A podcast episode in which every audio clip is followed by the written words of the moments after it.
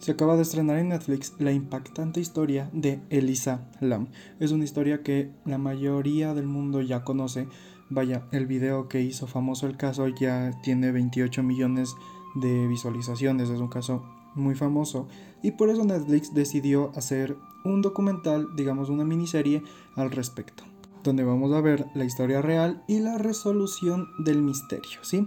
Entonces, ¿qué pasa con esta miniserie? Bueno, eh, para empezar a hablar de esto, si no has visto el video, te lo, voy a subir a Instagram una vez ya esté subido este capítulo, ¿sí? Va Instagram spoiler.películas, en Twitter como spoilerpc y en Facebook spoiler.películas van a estar. Eh, voy a subir en todas esas y listo, si es que quieres verlo, ¿sí? Entonces, el caso de Elisa Lam explora este crimen, ¿sí? Que desapareció del Hotel Cecil. ¿Ok? Pocos videos han obsesionado tanto internet como el de Elisa Lam. Durante esos cuatro minutos vemos a una joven de 21 años que entra en el ascensor del Hotel Cecil de Los Ángeles, donde se estaba alojando, y empieza a actuar de forma muy extraña. En, el momento que mm, Elisa entra al, al ascensor, empieza a presionar todos los botones y parece esconderse en una de las esquinas. Mira repetidamente al pasillo como si alguien la persiguiera, hace gestos con las manos y finalmente desaparece hacia la izquierda. En todo ese tiempo, el ascensor no ha cerrado sus puertas como sería de esperar y perciben cortes sospechosos en la imagen. Al día siguiente, su familia confirma, perdón, su familia confirma su desaparición y este video se convierte en el último documento en el que se le ve con vida. Ok, aquí hay algo muy importante. Eh, sí, es muy raro. Si tú ves el video, es raro que aplastes todos los botones de un ascensor y no se cierre, ¿sí? Y aparte es muy raro si ves que que alguien está, digamos, si ves a alguien asustada que parece que está siendo perseguida por alguien porque se le ve claro como Elisa se esconde, como tiene miedo y desesperadamente empieza a aplastar los botones y el ascensor no se va. Puede ser un fallo, puede ser coincidencia, así que el destino se puso para que ella no se vaya. Pero ese es el punto, desde aquí empieza lo raro, ¿sí? Pero gracias a esta miniserie vamos a ir excavando un poco y ver la parte más lógica, ¿sí? Eh, la verdad, son cuatro capítulos, si no estoy mal, de una hora. La verdad, creo que no daba para tanto, pero tenían que durar. Me imagino que tenía que ser mínimo eso para que sea una miniserie. Si no hubieran hecho una película y ya está. Pero me parece que la alargaron mucho. Bueno, ya, al punto. Lo cierto es que en su caso que se, eh, se explora en profundidad en la miniserie, eh, puede, explicarse, puede explicarse perfectamente uniendo las piezas pertinentes que vamos conociendo a lo largo de sus cuatro episodios. Sin embargo, el video hecho público por la policía originó una oleada de teorías conspiranoicas e investigaciones entusiastas por parte de decenas de usuarios que estaban decididos a encontrarla y resolver el misterio. Y ustedes saben, el típico video que sale en Twitter y todo el mundo se cree criminalista, entonces eh, lo típico que pasa siempre cuando ocurre algo así, ya sea con crímenes, con fantasmas, etc. ¿Sí? Bueno, incluso si tenían que arruinar alguna vida por el camino, eh, fue todo un fenómeno en redes sociales que enganchó a numerosas personas en todo el mundo, especialmente los conocidos como sleuths, que son los los internautas, digamos, que, actúan como detectives en casos sin resolver, lo que les estaba diciendo, las personas de Twitter, ¿sí? Em, que hacen como un balance y siempre crean como que más problemas de los que pueden resolver, ¿sí?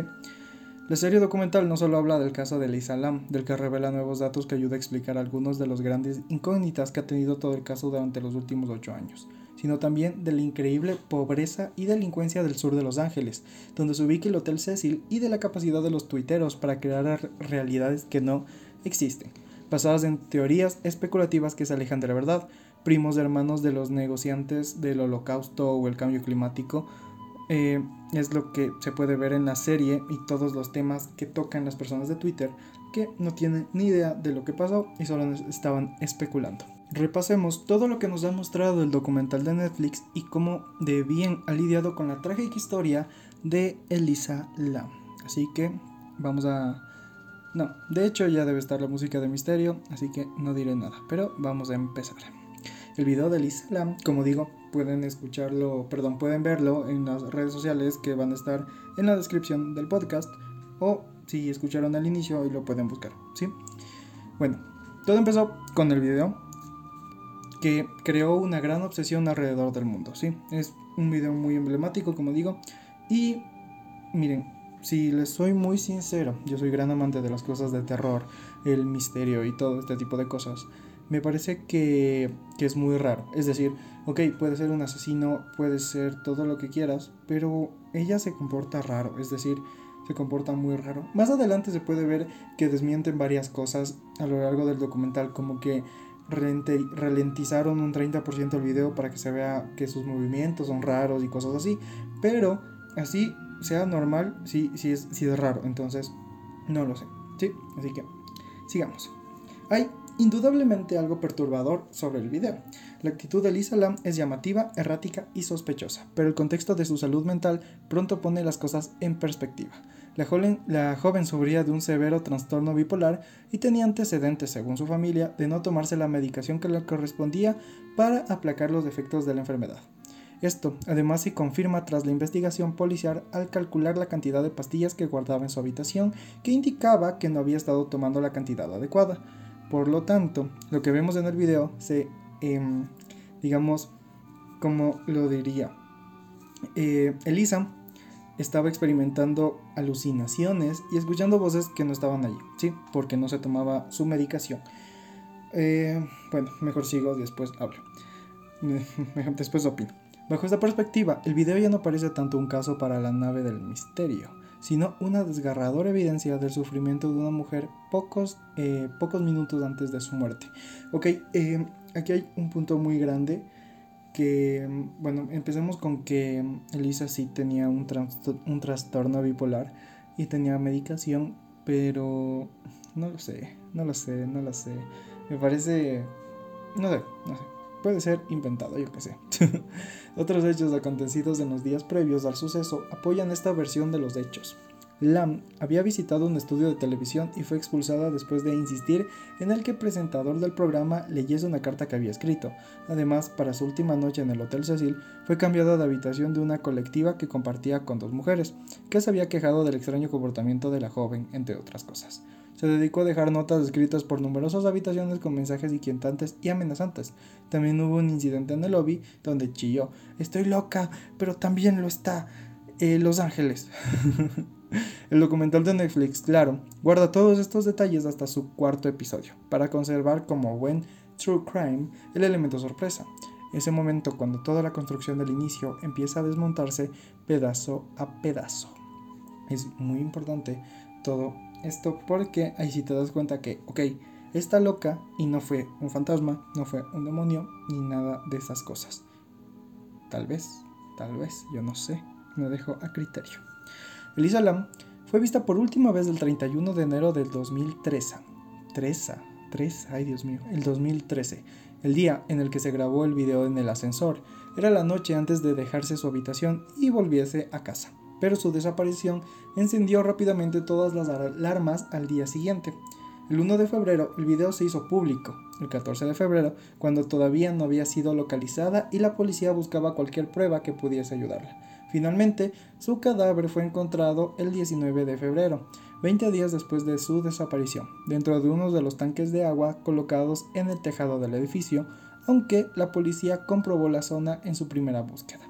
No abrieron los tanques, que permanecieron cerrados hasta que unos clientes se quejaron de la calidad del agua y tuvieron que comprobarlos. Resulta que muchos ah, huéspedes, habían estado bebiendo, lavándose los dientes y el cuerpo en el agua donde flotaba, es decir, que todo este sabor del agua era del, muerto, digamos, del Isalam, ahí, muerta.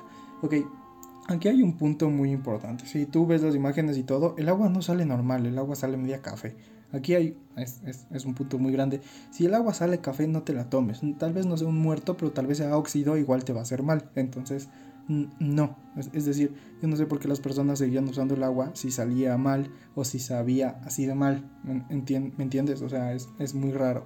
Y, y ya, aunque qué, qué impactante que después te digan, no, es que con el agua que te lavaste la boca eras un muerto. No, pésimo.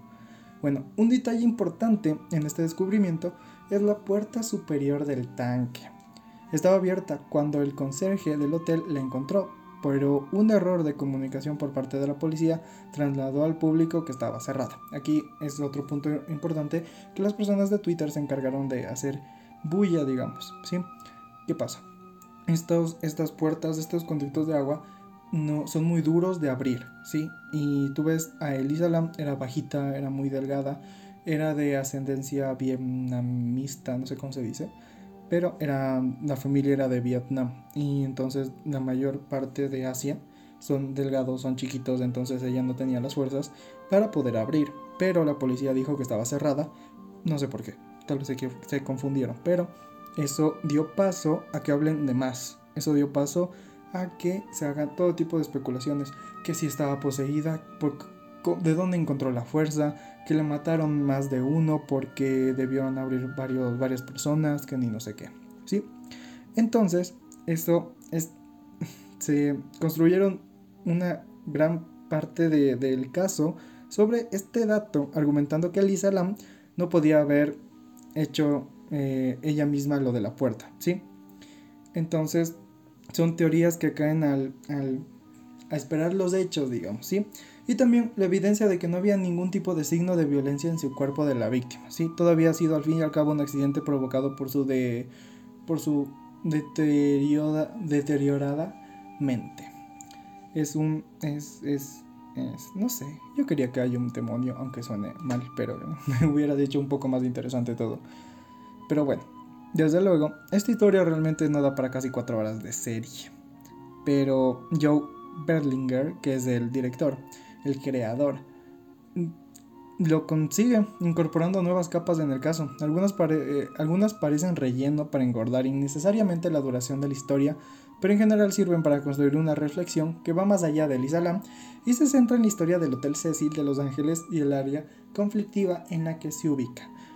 Eh, si te soy muy sincero, el Hotel Cecil tiene historia, pero por ejemplo, estuvo Richard Ramírez, eh, estuvo Jack Underwear, que son, o sea, se alojaron durante un tiempo en sus habitaciones, que primero el Hotel Cecil es un escenario habitual para el tráfico de drogas y la prostitución, ¿sí? Entonces, no es un lugar que espera recibir turistas para unos días de la ciudad. La zona en la que se ubica se conoce como Sky Row y, según el documental, es una de las áreas más pobres del mundo. Miles de personas sin hogar se, se mm, agolpan en la acera en un ambiente de suciedad y delincuencia donde acaban tanto las personas sin recursos como personas que acaban de salir de la cárcel o de hospitales psiquiátricos. Es un hervidero de problemas que incluso intentan contenerse poniendo fronteras para que no pudiesen salir de su gueto particular. Entonces, eh, es, es, es curioso porque el Hotel Cecil primero tiene muchísimos años, tiene, ¿qué será? No, me voy a dar una cifra al aire, pero creo que tiene como 100 años, tal vez no tanto, pero es muy viejo. Y ahí estuvo, como dije, Richard Ramírez, que es uno de los asesinos seriales más grandes, y era satanista y toda la, toda la cosa, entonces me parece que es un hotel con mucha historia. Por ejemplo, lo que se nombra bastante en el documental es que Richard Ramírez se iba, mataba a par prostitutas y regresaba ensangrentado descalzo a su habitación y el todo el mundo le veía y no le importaba. Entonces es un hotel que, que ya desde antes tenía esta historia, ¿sí? Desde la Dalia Negra, ¿sí? Es otra historia. Este es un podcast de películas, si quieres investiga sobre la Dalia Negra. Entonces, ¿quién puede sorprenderse de que sea un, un escenario de asuntos turbios Sí eh, algo interesante nos hace entender que, que todo alrededor de esto no, no, resulta bien por toda la historia que tiene. ¿sí? El documental de, el documental de Lisa, de Lisa Lam es como esa reputación es solo un reflejo del deterioro del barrio y la negligencia de las autoridades de la ciudad para dar soluciones a las personas que malviven en él. Así que el Cecil no es lugar donde habita el mal, uno de esos lugares en los que Fox Mulder de Expedientes X se sentiría como un niño con un juguete nuevo. Tanto él como los chicos de Supernatural o como, como la del Silencio Sepulcral o cualquier serie de fantasmas. El Hotel Cecil, es más, creo que el Hotel Cecil está ambientado, no, al revés, creo que hay una temporada de American Horror Story que está ambientada en el Hotel Cecil, creo que es la quinta temporada, creo, ¿sí? No es un lugar para el misterio, sino una consecuencia terrible de, la realidad de pobreza que existe en las grandes urbes del mundo. Pero claro, es más divertido pensar que hay algo escondido bajo todo este caso. En ese sentido, el documental hace un exhaustivo trabajo intentando desacreditar todas las teorías falsas que corrieron y que seguramente siguen y seguirán corriendo por internet. Primero, se rebosa un poco de ellas sacando su vena más puramente. Pero, después, el director de la cinta parece ponerse serio y empieza a aclarar verdades comprobadas que desmontan, que desmienten poco a poco las teorías falsas de los usuarios. De hecho, les retratan el contexto de la historia como auténticos obsesos del morbo.